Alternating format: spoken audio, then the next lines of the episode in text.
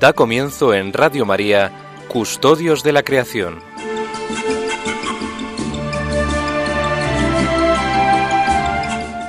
Dirigido por Lorena del Rey.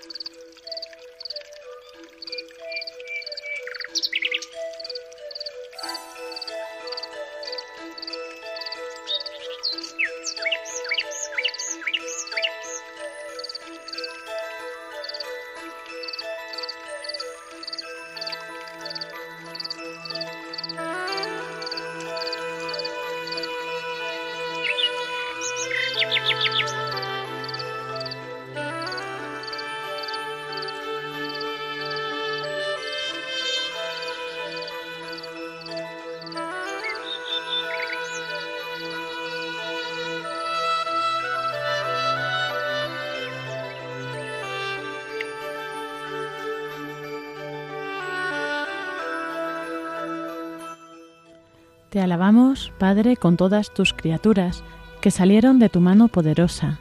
Son tuyas y están llenas de tu presencia y de tu ternura. Alabado seas. Hijo de Dios, Jesús, por ti fueron creadas todas las cosas. Te formaste en el seno materno de María, te hiciste parte de esta tierra y miraste este mundo con ojos humanos Hoy estás vivo en cada criatura, con tu gloria de resucitado. Alabado seas. Espíritu Santo, con tu luz orientas este mundo hacia el amor del Padre y acompañas el gemido de la creación. Tú vives también en nuestros corazones para impulsarnos al bien. Alabado seas. Señor uno y trino, comunidad preciosa de amor infinito, enséñanos a contemplarte en la belleza del universo, donde todo nos habla de ti. Despierta nuestra alabanza y nuestra gratitud por cada ser que has creado.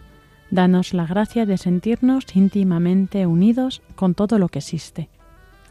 Dios de amor, muéstranos nuestro lugar en este mundo como instrumentos de tu cariño por todos los seres de esta tierra porque ninguno de ellos está olvidado ante ti.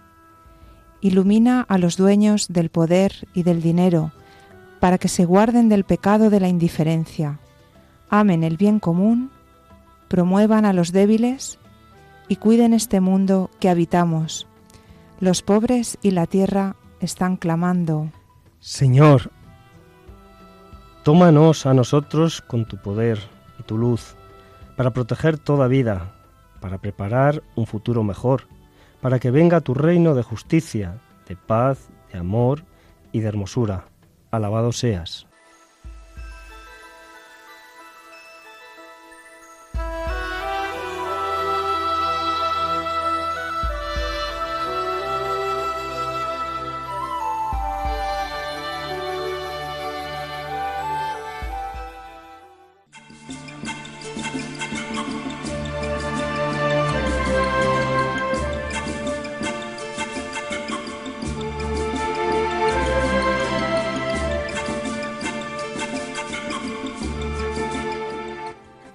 Tardes a todos, queridos oyentes, y bienvenidos un sábado más a este programa de Custodios de la Creación que hacemos aquí en Radio María para todos vosotros. Y pues hoy tenemos, como ya habréis escuchado, a nuestros contertulios, compañeros de programa, Son Soles Martín Santa María. Muy buenas tardes. Muy buenas tardes, y a Lorena, Iván y a todos los oyentes de Radio María. Y también buenas tardes, Iván Renilla. Buenas tardes para todos los oyentes y para los que estamos aquí presentes y también por los que no están que no han podido venir. Y bueno, pues como decíamos, hoy este programa de Custodios de la Creación estamos de medio celebración. Bueno, ya ha pasado un poco, pero hemos celebrado el pasado día 5 de junio el Día Mundial del Medio Ambiente y el día 8 eh, el Día de los Océanos. Entonces tenemos hoy mucho que comentar, mucho que hablar. Es un tema muy interesante que vamos a tratar en nuestra tertulia y también luego después pues Iván Renilla nos traerá la sección de noticias habituales, noticias de medio ambiente, noticias de la Iglesia también relacionadas con el medio ambiente y alguna curiosidad. Vamos a comenzar este programa de Custodios de la Creación con el editorial que nos trae Francisco Marcos.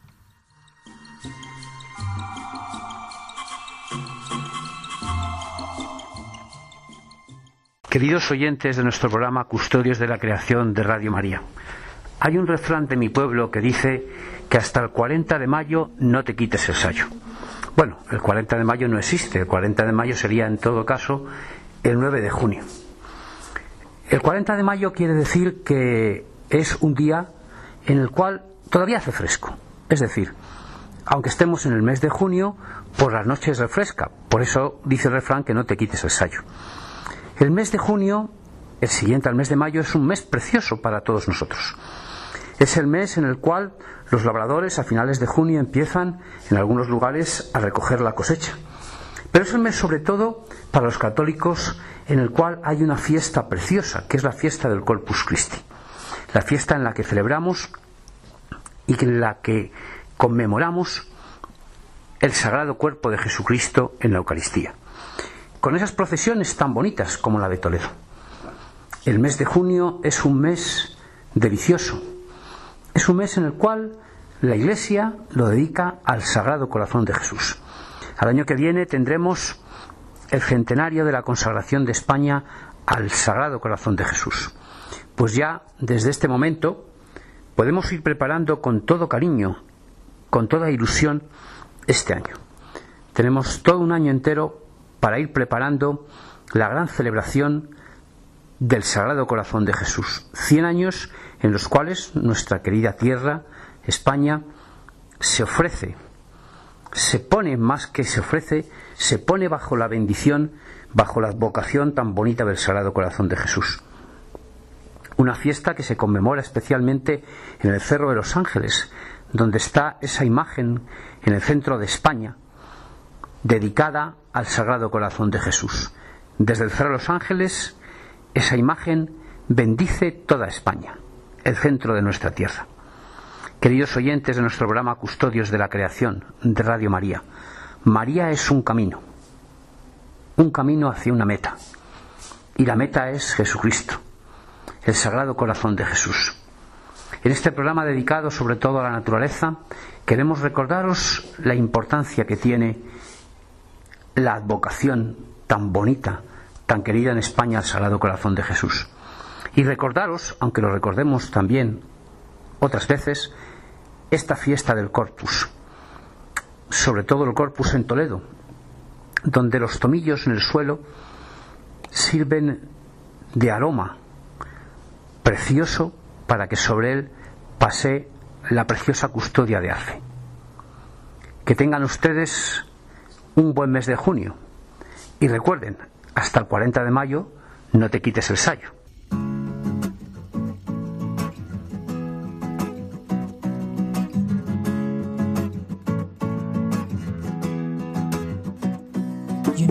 Times be tough with all the hatred and the violence. All I'm looking for is a little bit of silence to be with you while I'm down on my knees. Oh my God, I'm begging you please to batter my heart, my three person God. Break down this old weary facade and show yourself, yeah, yeah. But please show yourself in me. Oh my God, oh my Savior, up above. Y aquí comenzamos eh, este programa de Custodios de la Creación, la tertulia, que bueno, pues tratamos un tema en concreto del medio ambiente, aunque hoy vamos a tratar el tema en sí del medio ambiente, ¿no? ¿Qué es esto del medio ambiente y por qué tiene un día que se celebra? Porque bueno, pues ya sabremos, o sea, los dentro de la Iglesia se celebra la Jornada Mundial de Oración por la Creación que instituyó el Papa Francisco hace pocos años, el día 1 de septiembre, y en concreto hacen también hasta el día de San Francisco de Asís, patrono de los ecologistas del medio ambiente, el 4 de octubre, pues ese periodo eh, lo han denominado como un periodo de oración por la creación. No, evidentemente no es un tiempo litúrgico, pero sí que nos invitan, nos animan a rezar eh, por todo esto. Y esto pues tiene origen ortodoxo precisamente porque su año litúrgico empieza el 1 de septiembre y ellos comienzan rezando con una oración de acción de gracias por la creación.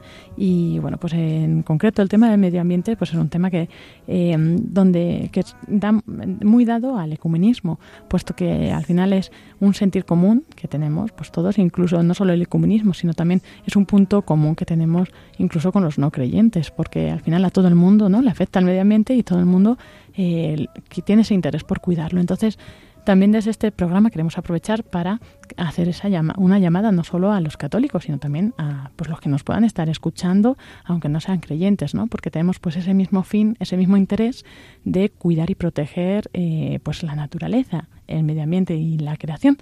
Y bueno, no sé si queréis aportar algo más respecto a, a esto que estoy diciendo. Bueno, hay, es verdad que hay una concienciación muy clara y muy general sobre el medio ambiente y sobre la obligación que tenemos de, cuidarlo, ¿no? Eh, desde distintas motivaciones, seguramente, pero al final en eso coincidimos. Concretamente, eh, a propósito de esta fecha de conmemoración, del día 5 de junio, en el que se ha conmemorado el Día Mundial del Medio Ambiente, pues se ha impulsado pues varias iniciativas eh, sobre la campaña Si cuidas el planeta, combates la pobreza, que surgió mm, hace dos años bajo la inspiración de la encíclica Laudato Si. Y el objetivo es, eh, palabras textuales eh, tomadas de la encíclica, escuchar el clamor de los pobres de la tierra. Para esta iniciativa es para impulsar la toma de conciencia sobre la necesidad de promover el cuidado de la creación. Y claro, porque nosotros nos referimos eh, mucho a la creación, pero eh, la creación, claro, engloba muchas cosas, ¿verdad? Y creación visible, no visible, pero en concreto, eh, hoy que vamos a hablar del medio ambiente un poco más estrictamente, pues ¿qué podemos decir que es el medio ambiente? El medio ambiente es el conjunto de componentes físicos, químicos, biológicos, externos con los que interactúan los seres vivos. Eh, evidentemente también nosotros estamos dentro de este entorno, ¿no? Y lo que es importante tener en cuenta siempre que se habla de medio ambiente es que eh, es un sistema que está afectado por múltiples variables, ¿no? O sea que al final eh, todos afectamos al, al, entorno y el entorno también nos afecta. O sea, de hecho la variable humana, social, cultural también se contempla muchas veces dentro de lo que el concepto de medio ambiente, ¿no? No solo como un entorno físico, biológico, químico, sino que también las relaciones que se generan entre tanto entre todos los eh, pues los que conviven dentro de ese entorno no eh, también eh, y otros elementos intangibles como por ejemplo es el tema que comentábamos de la cultura pues todo eso tiene que ver dentro del medio ambiente entonces siempre que, nos orientamos a definir un problema ambiental o, a tratar una cuestión ambiental, siempre hay que tener en cuenta múltiples variables, que es lo que hablábamos también en programas pasados de pues cómo afectaba eh, pues una acción concreta en un lugar concreto, incluso hasta a nivel de la sociedad. Por eso como decía Iván, hablan de los pobres. ¿Por qué se habla de los pobres con el tema del medio ambiente? Porque es que son pues, los más vulnerables en este aspecto. De hecho, se habla incluso de los marginados ambientales. ¿Por qué? Porque mm, la gente que tiene menos recursos eh, económicos, menos recursos de cualquier tipo, al final son los que se ven desplazados a los lugares peor considerados ambientalmente. Eso para, para empezar, ¿no? Pero bueno, que tengamos en cuenta que siempre que hablamos de medio ambiente es que influyen y afectan muchísimas cosas, siempre hay muchas partes interesadas y también es una cosa a tener en cuenta cuando hablamos de la problemática ambiental, porque mm, por eso muchas veces no hay un consenso científico a nivel internacional de qué problemas hay y cuáles no, ¿no? A lo mejor, por ejemplo, el cambio climático. Mm, no hay consenso porque es muy difícil evaluar cuando hay un problema, quién lo genera, si es por causas humanas, si es... Bueno, que es un tema muy complejo que ahora vamos a ir desgranando poco a poco. Sí, además, eh, pues por ejemplo, la, jornada de este año ¿no? de, del medio ambiente pues se ha centrado en uno de estos aspectos, porque es verdad que es un problema pues multifactorial, hay muchísimos eh, elementos y, en, y, este año el lema del medio ambiente es sin contaminación por plásticos y yo creo que esto es algo que en los que no es una cosa que nos toque de lejos, esto es algo muy cercano a todos nosotros. Entonces, esta, la campaña insta a los gobiernos, la industria, las comunidades y las personas a unirse para reducir urgentemente la producción y el uso excesivo de plásticos desechables que contaminan nuestros océanos, dañan la vida marina y amenazan la salud humana. Bueno, no solo se trata de la basura ¿no? y, del, y de cómo tratamos esa basura, sino que es que esos plásticos acaban en el océano y es algo que se ha venido denunciando desde hace muchos años, la cantidad de las toneladas de plástico que hay, que hay en los océanos. Y de hecho, el, Día Mundial de los Océanos, que fue el, 8 de junio, hace poquito también, pues también estaba centrado en este, en este tema de los, de los plásticos. El tema de los plásticos es uno de los problemas mm, más frecuentes que nos encontramos y precisamente es uno de los que más podemos evitar desde nuestro día a día, porque al final cuando vamos a comprar al supermercado o donde sea, pues vemos que hay productos que están sobreenvasados. Entonces eh, hay que intentar tender a rechazar ¿no? esos productos por eso, porque se generan una cantidad de plásticos innecesarios en los residuos que podemos evitar fácilmente y que luego, pues sin embargo, como decimos, muchas veces llegan incluso hasta los océanos, ¿verdad? Sí, además hay muchos gestos sencillos que podemos hacer, pues como lo que has comentado, Lorena, ¿no? por ejemplo, pues eh, reciclar nuestros productos de plástico, darles otro uso o, reciclarlos eh, cuando tratamos la basura de nuestra casa no comprar estos productos que a lo mejor tienen muchos plásticos o, microplásticos. Eh, por ejemplo, pues salir con nuestra propia botella de agua. No, no hace falta comprar una botella de agua cada vez que queremos beber, sino que a lo mejor podemos tener una botella de agua eh, que puede ser pues de cristal o una cantimplora pequeñita o lo que sea y la rellenamos, no tenemos que estar comprando. Eh, la taza, por ejemplo, pues eh, podemos usarla también, un vaso para beber agua, no hace falta o la bolsa de la compra. Podemos pues reutilizar las bolsas de plástico muchas veces y, y, no simplemente decir, bueno, tengo un montón de bolsas, las tiro todas a la basura. Bueno, eh, es tan sencillo la reutilización de plásticos como las bolsas, además de usarlas varias veces, cuando vean ustedes ya que es que eh, están casi desgastadas del uso, es decir, todas esas letrillas que nos ponen las bolsas en las que nos venden ya están desgastadas, pues mire, mm, la ponemos en el cubo y se puede usar para, para como uso de final bolsa de basura. de bolsa de basura y al final va a ir, es verdad que ya va a ir a, se supone que a residuos orgánicos, con lo cual es un plástico que a mí siempre me ha llamado la atención, ¿no? Que echemos los residuos orgánicos en una bolsa de plástico donde mm, tiene sus envases de bolsas de plástico y envases de plástico y no echemos ahí la bolsa de basura, pero claro, la basura tiene que ir contenida en algo. Pero es verdad que cuando ya se reutiliza varias veces las bolsas de plástico y más eh, hoy en día los plásticos que se hacen prácticamente no desde luego está degradada, pero sí ya está con el uso mucho más desgastada y eso al final pues va a facilitar también la degradación de esa bolsa. Pero desde luego los plásticos es una de las asignaturas que tenemos pendiente todos las sociedades eh, mm, las sociedades más desarrolladas y también los países en desarrollo desde luego es ir como poco a poco suprimir de nuestra vida el plástico para eh, suplirlo o sustituirlo por, por otro material que desde luego sea degradable.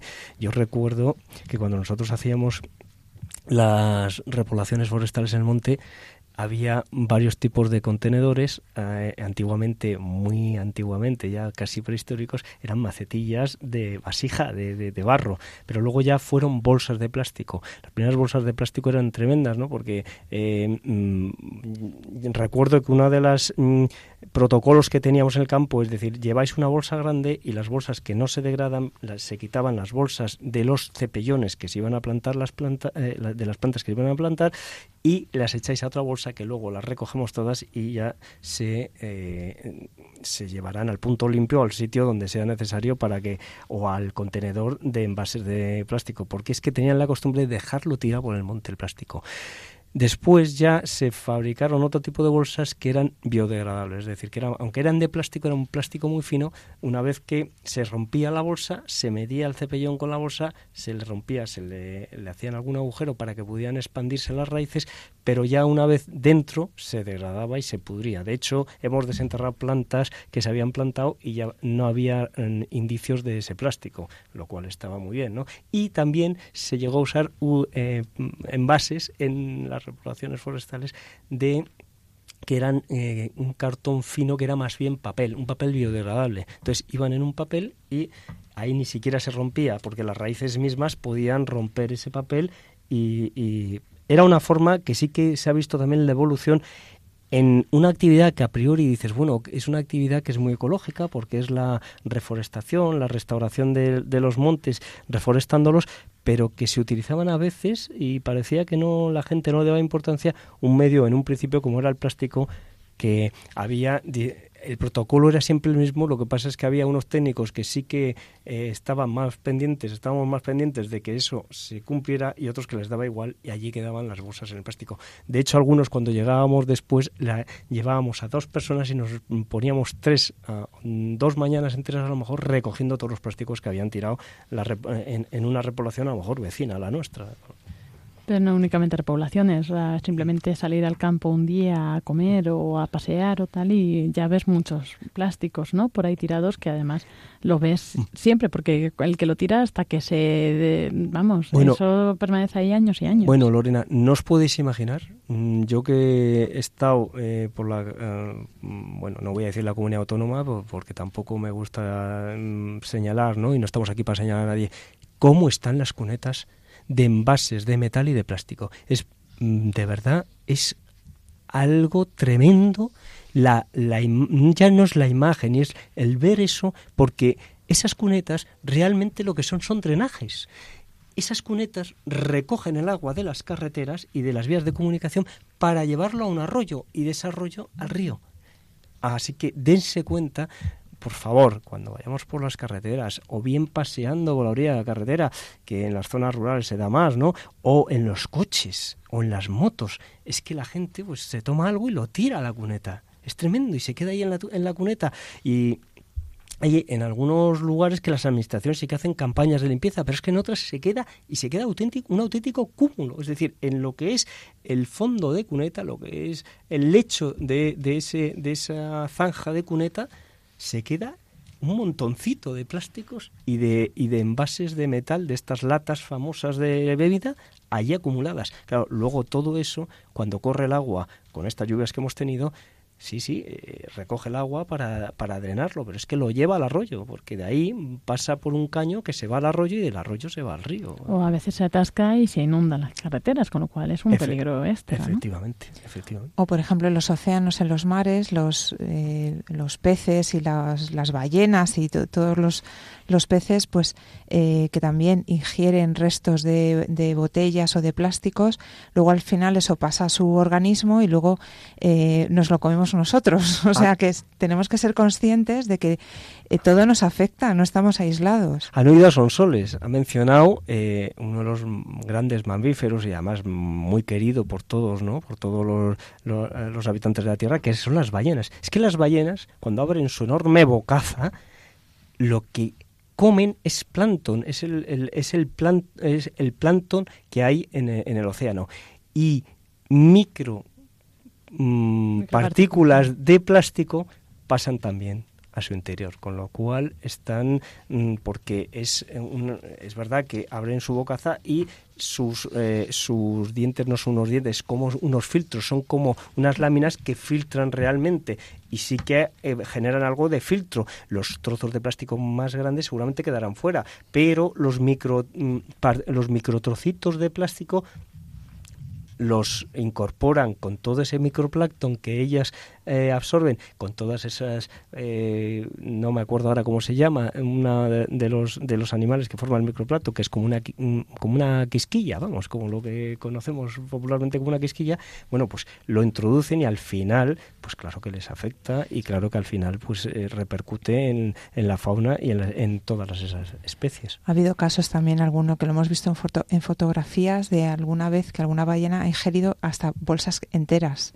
y se han encontrado bolsas enteras dentro de, ballenas.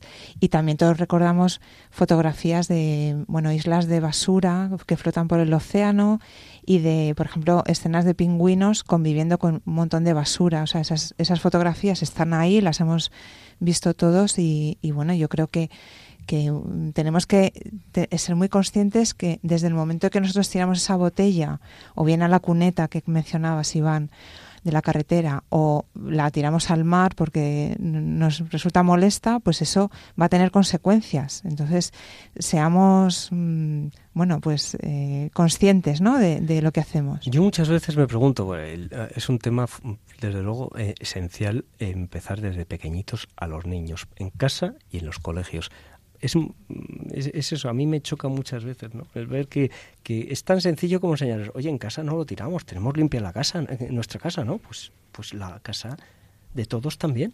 Sí, como muchas veces decimos, que importante es la formación, desde luego, pero la educación, ¿no? Eh, el ser conscientes de, de que, bueno, pues que si yo tiro un papel, sea en mi casa o en la calle, pues eso tiene consecuencias y que hay que cuidar, ¿no? Tener la conciencia de que tenemos que cuidar lo que es de todos. Sin duda, sin duda ninguna. Y bueno, pues eh, a propósito de los mares, pues mm, como decía, son soles, madre mía, qué imágenes, ¿no? De verdad, y de los ríos a veces, ver los ríos con esas espumas, ¿no? Que bajan con esas espumas. Es verdad que en los últimos años también se está mejorando mucho y ya no se ven eh, ríos como se veían antes, ¿no? Yo muchas veces pues veo a lo mejor el, el me encanta pues ir por la zona de una zona que, por cierto, mm, le mando un recuerdo un cariñoso a Paco, que le gusta a él también mucho, ¿no? Que es su tierra de castellano-leonesa y, y, mucho por el Duero, ¿no? O sea, por, por los, afluentes del Duero, el mismo, el mismo recorrido del, Duero. Y es verdad que poco a poco se ven viendo mejorías donde va el Duero va bajando más limpio. Tradicionalmente el Duero ha sido un río bastante cuidado porque es verdad que en Castilla León hay mucha conciencia natural ¿no? y de naturaleza porque mm, es, un, e, es, una tierra que se, presta mucho a, la convivencia con la naturaleza porque hay muchísimos, muchísimo población rural es verdad, la mayoría han emigrado y se han concentrado en ciudades grandes, ¿no? Valladolid, en Burgos, en fin, ciudades grandes, pero, pero sí que es verdad que hay una conciencia rural y, y medioambiental muy transmitida de forma muy natural y ha sido eso, la transmisión de padres e hijos de forma muy natural en algunas partes de España que la verdad da gusto ver cómo cuidan sus lugares y cómo cuidan sus entornos, ¿no? Pero esas espumas que se ven, esas islas, bueno, imagínense, no es una isla, no es el, no es el, el, el volcán, el, de, de Hawái que está generando una isla nueva. No, no.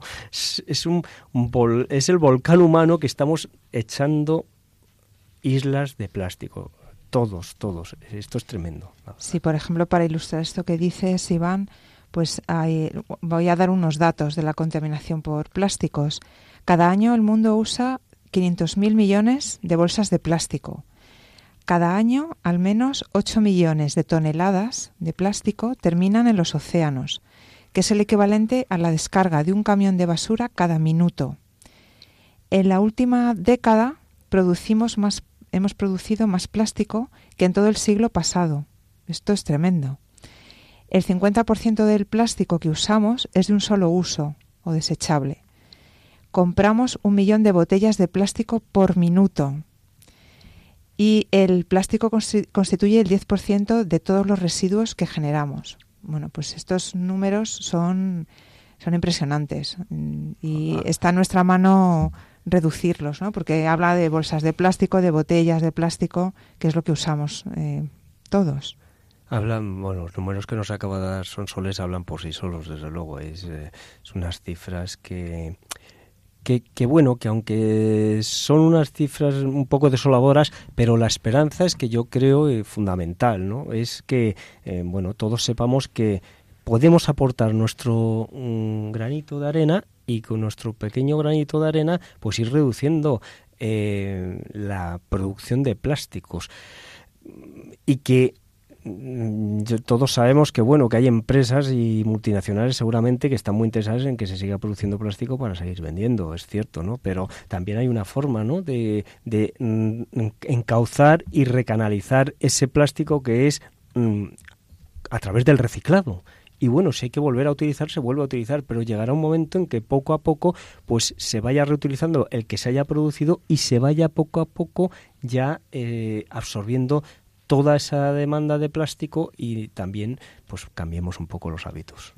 Y ahí en esa esperanza que nos has abierto, Iván, pues es verdad, ahí, eh, ahí eh, tenemos que tener esperanza y la hay. Por ejemplo, como curiosidad, ¿sabéis qué país ha organizado este año la, Jornada Mundial de, del Medio Ambiente?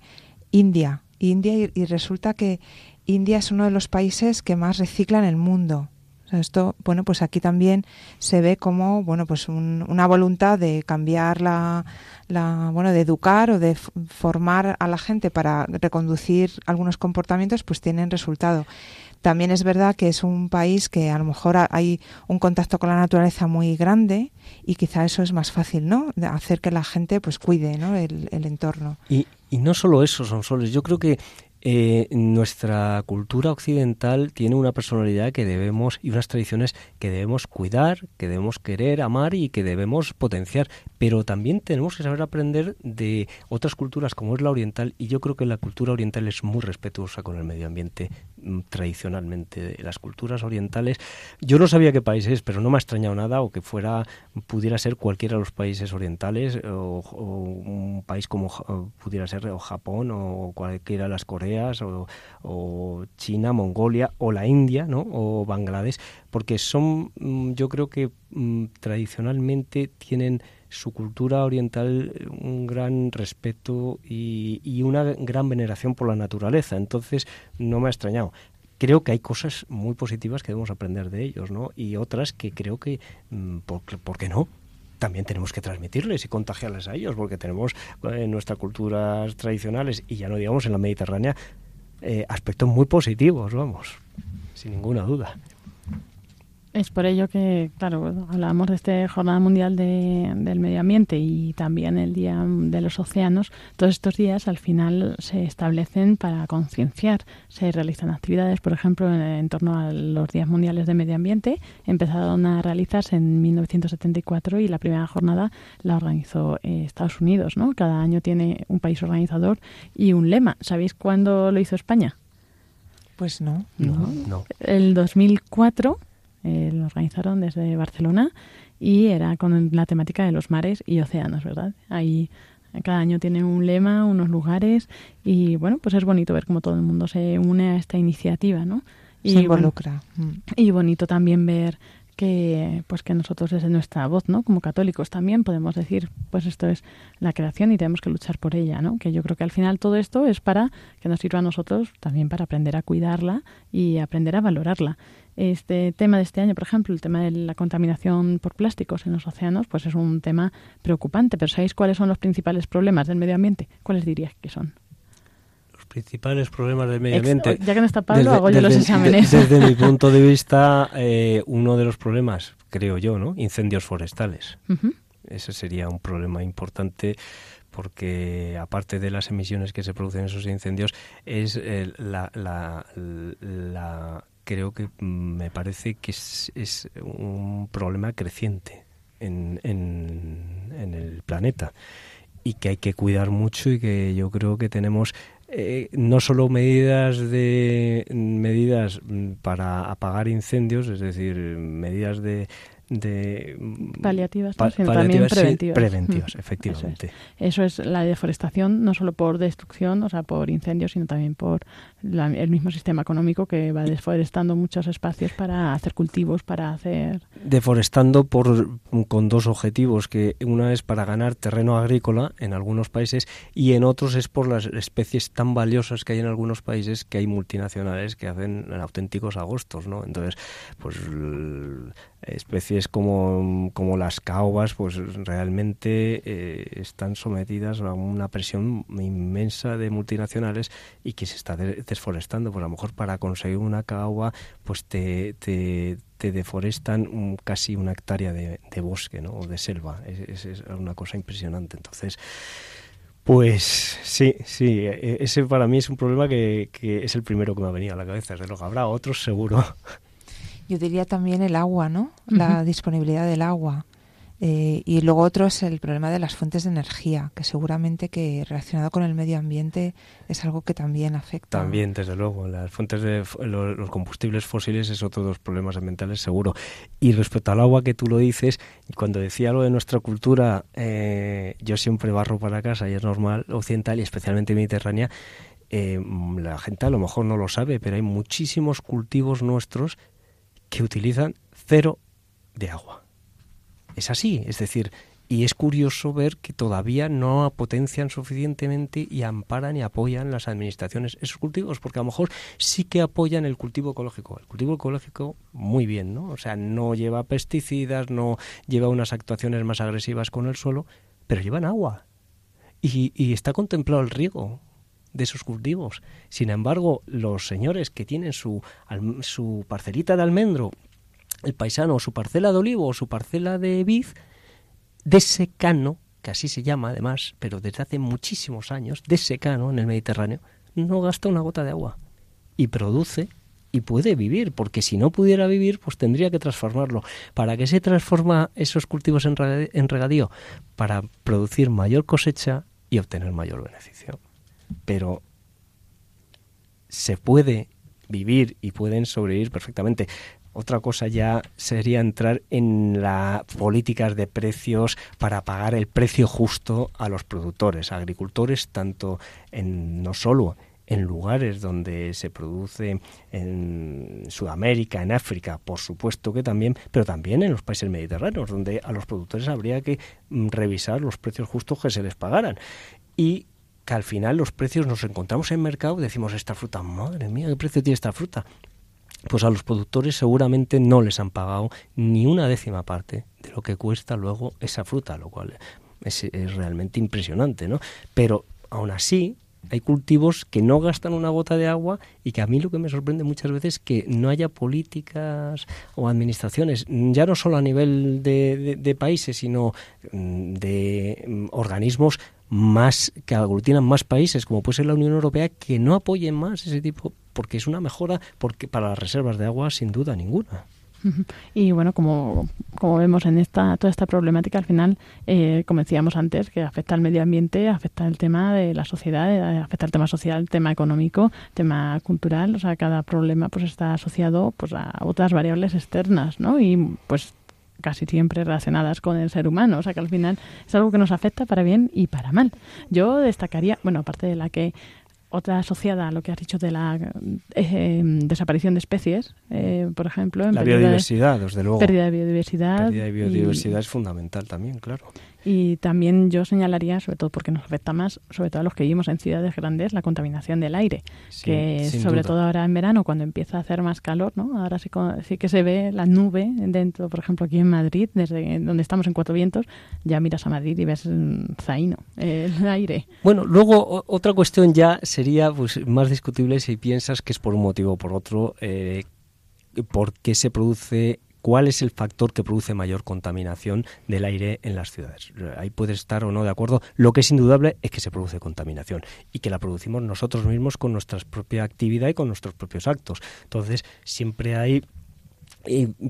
parece que son pequeñas cosas las que hacemos, y, pero, pero en lo pequeño, al final la suma de muchos pequeños hace algo muy grande, ¿no? Y es eh, gestos de, de, pues por ejemplo, en vez de voy a coger, es verdad que siempre se dice, ¿no? Voy a coger el coche, voy a coger el, el metro, pues bien, porque, porque es menos contaminante.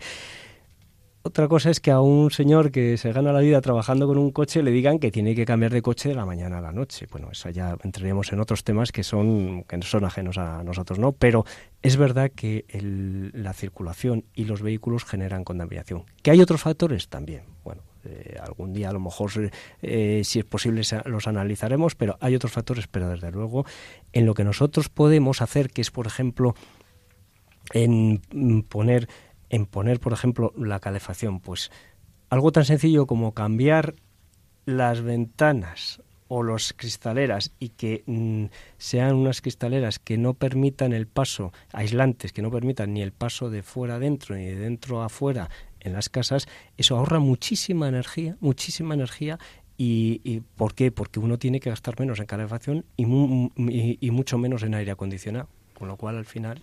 O simplemente no estar en manga corta en, en invierno Eso, en un casa, jersey, ¿no? a veces- jersey, aunque haga un poco de más de fresco, ¿no? Pero cosas más Eh, sencillas. exactamente, algo tan sencillo como eso, ¿no? Como abrigarse un poco más en casa y, y- y es suficiente para no pasar frío. Yo me quedaría con esto que has dicho, Iván, de que hagamos cada uno nuestra pequeña cosa, nuestro pequeño acto, ¿no? Porque al final la suma de todos, pues dará lugar a un resultado, ¿no? Que podamos notar. Sin duda ninguna.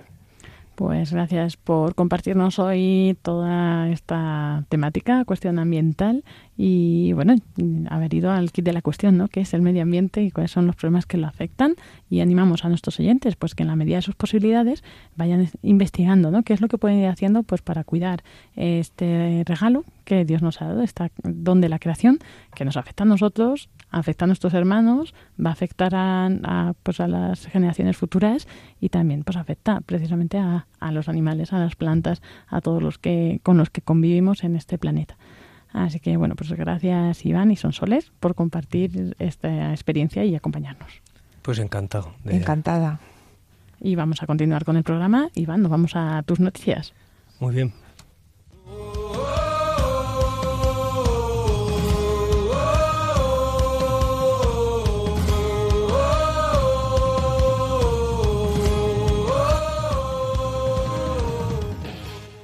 Bueno, Iván, es que estamos ya deseando conocer las noticias. Hoy nos traes noticias interesantes. Bueno, bueno. eh, ¿Cómo que bueno? Seguro que eh, sí. Hay una, hay una noticia muy importante de la que hemos estado hablando, que ha sido la celebración del, del Día Mundial del Medio Ambiente, ¿no? el, día- el 5 de, de junio, y la campaña de, de que si cuidas el planeta, combates la pobreza. Bueno, pues hablo un poco sobre eso en, la- en esa noticia. Y luego una noticia también sobre el medio ambiente, que es, eh, bueno, sujetaros bien a la silla, ¿eh? Un lince ha atravesado todo España desde Huelva hasta Barcelona y ha sobrevivido durante 19 meses. Madre mía. Un, mes- un- un año y medio. Y ha sobrevivido perfectamente. Oye, pues vamos Qué a escucharlo. tremendo. pues adelante, Iván. Sí.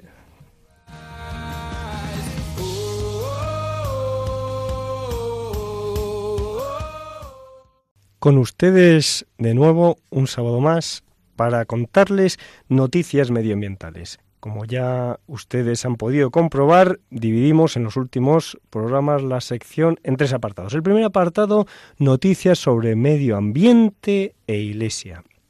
El día 5 de junio pasado se celebró el Día Mundial del Medio Ambiente. En este ámbito, eh, la celebración del Día Mundial del Medio Ambiente del 5 de junio fue una jornada especial con un especial significado para impulsar la campaña Si cuidas el planeta, combates la pobreza.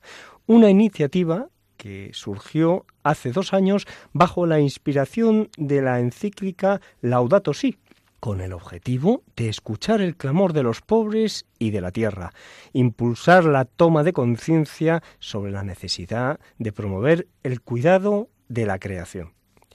Entidades eh, que impulsan esta campaña de Si cuidas el planeta, combates la pobreza, son Cáritas, CEDIS, CONFER, Justicia y Paz, Manos Unidas y Redes, es decir, la red de entidades para el desarrollo solidario. Todas ellas nos recuerdan, todas estas instituciones, en el marco de esta celebración, su llamamiento a combatir los efectos del cambio climático y a evitar todas aquellas prácticas y hábitos que ahora mismo promueven ese calentamiento global y cuyos peores impactos pueden recaer en las próximas décadas sobre las comunidades más empobrecidas del planeta.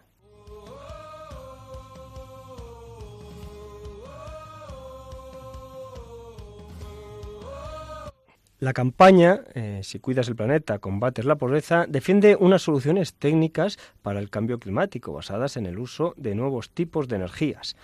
Medidas como cambiar los combustibles fósiles por energías renovables, promover formas de ahorro de energía, sustituir el transporte privado por el transporte público que evite emisiones, construir viviendas y edificios ecológicos, detener la deforestación y regenerar los bosques, cambiar las técnicas agrícolas intensivas por otras más respetuosas con el medio, trabajar con los países en su desarrollo para mejorar y aquellos hábitos que puedan dar lugar a la reducción, reutilización y, reciclaje, que son las famosas tres Rs para evitar las emisiones de CO2 al medio ambiente.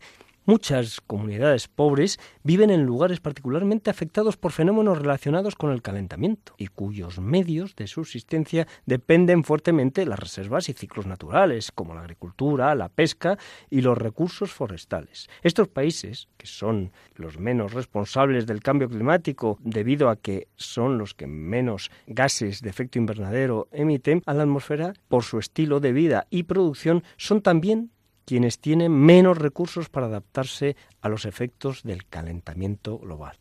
El cambio climático, por otra parte, es responsable de movimientos de población que provocan en quienes se ven obligados a migrar. El aumento de migrantes que huyen de unas condiciones de miseria agravadas por la degradación ambiental, pero que no son reconocidos como refugiados en las convenciones internacionales y carecen, por tanto, de protección alguna.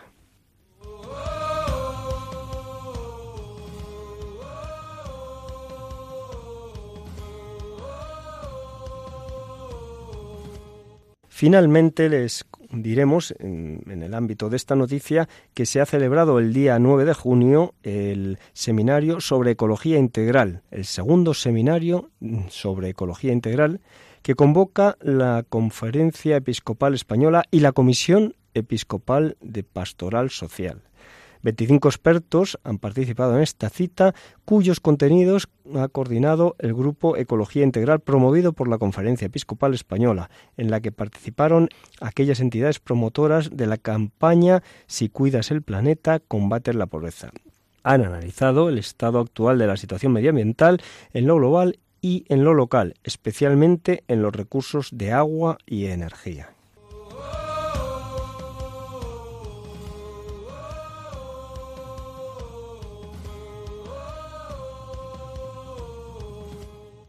En este segundo apartado nos vamos a referir a la noticia medioambiental. Una noticia muy, muy interesante. Un lince ibérico ha caminado más de mil kilómetros a lo largo de la península ibérica. El lince, cuyo nombre es litio, llevaba un collar con localizador GPS que había dejado de transmitir pero en el que pueden haber quedado registrado su itinerario, aunque los técnicos no son en este sentido muy optimistas. Tras haberse perdido su rastro hace 19 meses, un año y medio, este lince que nació en el año 2014 dentro del programa de cría en cautividad en el centro de reproducción de El Acebuche, en la provincia de Huelva, junto al Parque Nacional de Doñana, al año siguiente, en mayo de 2015, fue liberado por primera vez en el Parque Natural Portugués del Guadiana, aunque no aguantó mucho tiempo allí y un año más tarde fue hallado en un, en un estado deplorable en una finca de Gibraleón, en Huelva. Tras recuperarse en un centro de rehabilitación de fauna en Jaén, fue puesto en libertad de nuevo en el Parque Natural Portugués en octubre del, 2000, del año 2016. Al poco tiempo se perdía la señal de su collar y meses después se le daba por desaparecido y muerto a este hermoso animal, al lince ibérico, al conocido con el nombre de litio. Pero hace un par de semanas se le encontró en, en Santa Coloma de Cervelló, en una finca agrícola en la que los agricultores, los payeses, pudieron encontrar el dueño de la finca a este ejemplar. Ha caminado concretamente más de 1.100 kilómetros entre el Parque Natural Portugués del Valle del Guadiana y el campo de cerezos situado en las proximidades de Santa Coloma de Cervelló, en el tramo final del río Llobregat, a unos 20 kilómetros de Barcelona. Los expertos piensan que el felino podría haber pasado semanas e incluso meses en la finca donde fue descubierto por el propietario, próximo a la colonia Gual. Esta colonia es una antigua colonia industrial que eh, se, ha convertido, se ha hecho famosa por albergar la cripta de una iglesia inconclusa diseñada por Antonio Gaudí. La tranquilidad del lugar y la presencia de espacios abiertos, campos de frutales y campiñas, junto con unos cerros arbolados donde ocultarse y la abundancia de conejos para cazar, el alimento preferido del lince ha hecho que permaneciera ahí un tiempo prolongado el animal. El animal se encontraba en una zona peligrosa. Esta zona, aunque es una zona de campo, es una zona peligrosa porque está en, una comarca mm, poblada e industrializada del área metropolitana barcelonesa y que está rodeada por vías de comunicación como las autovías la A2, la Nacional A2 y la B 23, además de una vía férrea que une Barcelona con Martorell. Lo que hizo urgente es sacarlo de allí. Fue, como ya hemos dicho, descubierto hace dos semanas por el agricultor dueño de la finca donde se, se halló y fue capturado la mañana del día 6 de junio. Tras una revisión de su salud, fue trasladado al Centro de Recuperación de Fauna Amenazada en Pinos de Genil, Granada. Bueno, pues el peso de este animal, de este lince, es mm, un peso bueno, unos 14 kilos, con lo cual estaba bien alimentado, debido a que mm, capturaba aproximadamente, se calcula que un conejo por día, ya que en la zona donde eh, había, se había sentado había abundancia de conejos. El único inconveniente es que ha aparecido con una infestación de pulgas y garrapatas, con lo cual se le tiene en observación y se le han realizado unos análisis de sangre en espera de los resultados para ver si tiene alguna infección y de momento se le mantiene en cuarentena en, la, en el centro de Pinos de Genil en Granada. Por descontado es una noticia ya no interesante, sino una noticia muy satisfactoria y espléndida noticia porque este eh, auténtico Marco Polo, que así le han apodado los eh, expertos y los técnicos que han recuperado, que le han capturado para traerle de nuevo al centro de, de, rehabilitación, al centro donde está eh, recibiendo cuidados, es una espléndida noticia porque dense cuenta que ha atravesado toda la península ibérica de mm, sur oeste a nordeste y ha conseguido sobrevivir.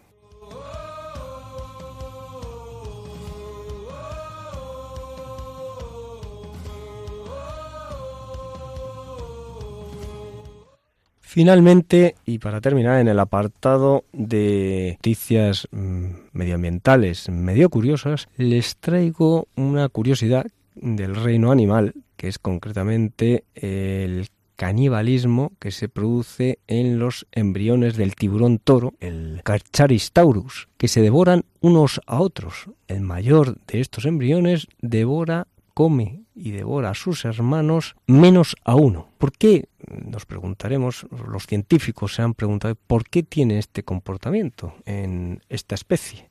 Pues los científicos han publicado un estudio en la revista Biology Letters que señala que se trata de una estrategia competitiva con la que los machos tratan de asegurar su paternidad. Se estudiaron embriones diferentes, e, en diferentes etapas de 15 hembras muertas. Las hembras con un embarazo avanzado solo conservaban dos embriones y los supervivientes más probables, los dos supervivientes tenían mm, como más probable el, mismo progenitor, el mismo padre. Esto se comprobó con los análisis de ADN. Las hembras que estaban en una etapa temprana de gestación tenían hasta nueve embriones de dos padres distintos. Esta estrategia también permite a los tiburones toro que tengan hijos más grandes que otras especies de tiburones, asegurando también su supervivencia. El tiburón toro mm, puede medir aproximadamente unos tres metros y medio de longitud y al llegar a su etapa adulta. Y la madre suele dar a luz dos tiburones de un metro de longitud. Bueno, señores oyentes, hasta un próximo sábado, si Dios quiere, que Dios les bendiga.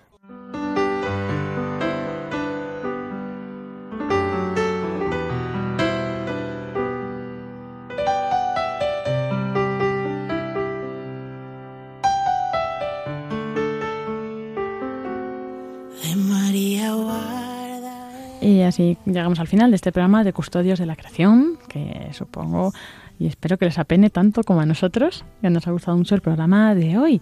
Y pues deciros que nos encontraremos dentro de dos semanas, el sábado 30 de junio a las 5 de la tarde. Intentaremos que ese programa sea también con su participación, abierto a los oyentes, con llamadas, como hacemos de vez en cuando, para que también puedan aportar.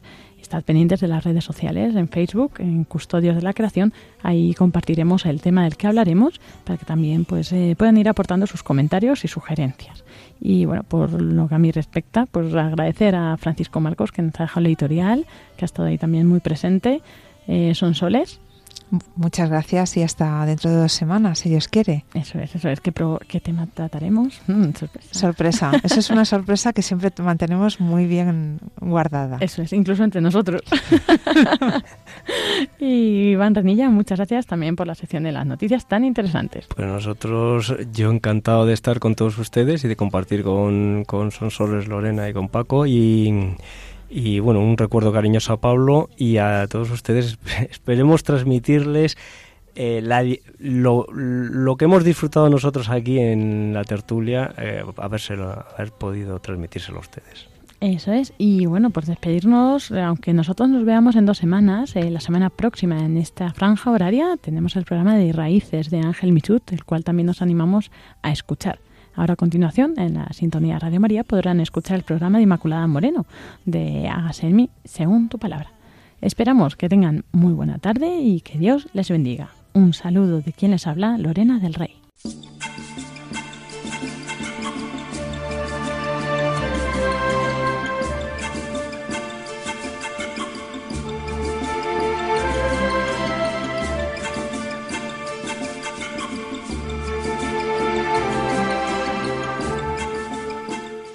Acaban de escuchar el programa Custodios de la Creación, dirigido por Lorena del Rey.